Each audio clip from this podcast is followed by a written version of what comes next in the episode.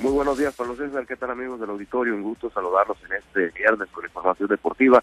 Y vamos a arrancar con materia de béisbol, información de la Liga Mexicana del Pacífico, porque el día de ayer se reanudaron las series de los playoffs, los terceros compromisos de las mismas, y con 13 imparables buenos para siete carreras. Esto respaldó a Ronald Bolaños, y de esta manera los cañeros de los mochis se hicieron presentes en Culiacán frente a los, frente a los tomateros y se quedaron con el juego número 3 de la serie de playoff, esto al son de siete carreras por uno, y pues de esta manera se metieron en la misma, se metieron a la pelea por allá en la capital sinaloense, en otra de las plazas en Mexicali, con un imparable productor de El Gorila Power, eh, Kenny Vargas, en la décima entrada, los caballeros dejaron tendidos en el terreno a los arboneros de Guasave por pizarra de 3 por 2 y con ello cortaron distancia en la serie al, ponerse dos juegos contra uno, esto todavía a favor del conjunto blanquiazul.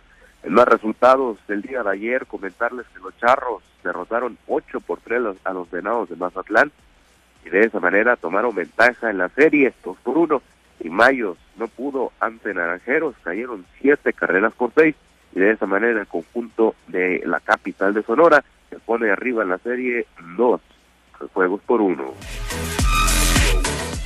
Vámonos a más información. Esto en temas de fútbol. Comentarles que el director técnico sinaloense, o muchilense para ser exactos, Gerardo Espinosa, fue presentado el día de ayer por el Club Sociedad Deportiva Aucas para disputar la Liga Pro de Ecuador y tener la misión de meter a este equipo a la Copa Libertadores 2024. De esta manera, pues el guamuchilense inicia de buena manera el año, tras no haber encontrado trabajo en el fútbol mexicano tras luego de haber dejado el proyecto de la selección sub-23 mexicana. Su primer encuentro, por cierto, eh, de manera oficial será el próximo 8 de febrero, cuando se enfrenta al Nacional de Paraguay, esto por el pase a la ronda de grupos de la Copa Libertadores. Bueno, y en más información nos trasladamos a Mazatlán porque el día de ayer los cañoneros informaron que el delantero Brian Rubio regresará a defender los colores del equipo morado esto para el próximo torneo clausura 2024. En su primera etapa, con el Mazatlán FC, jugó 45 compromisos en Liga MX, esto durante dos torneos cortos y un repechaje.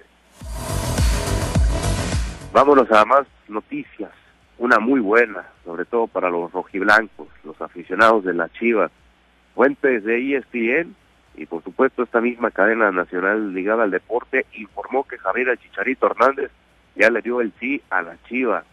El ariete mexicano eh, le aseguró a Maure Vergara, esto de acuerdo a lo que publicaron, que el dueño del club Zapatío, eh, bueno, Maure Vergara es el dueño del club, pues le informó el Chicharito que está dispuesto a volver a jugar a la Liga, a la Liga MX con este club, que lo debutó por allá en el año 2006.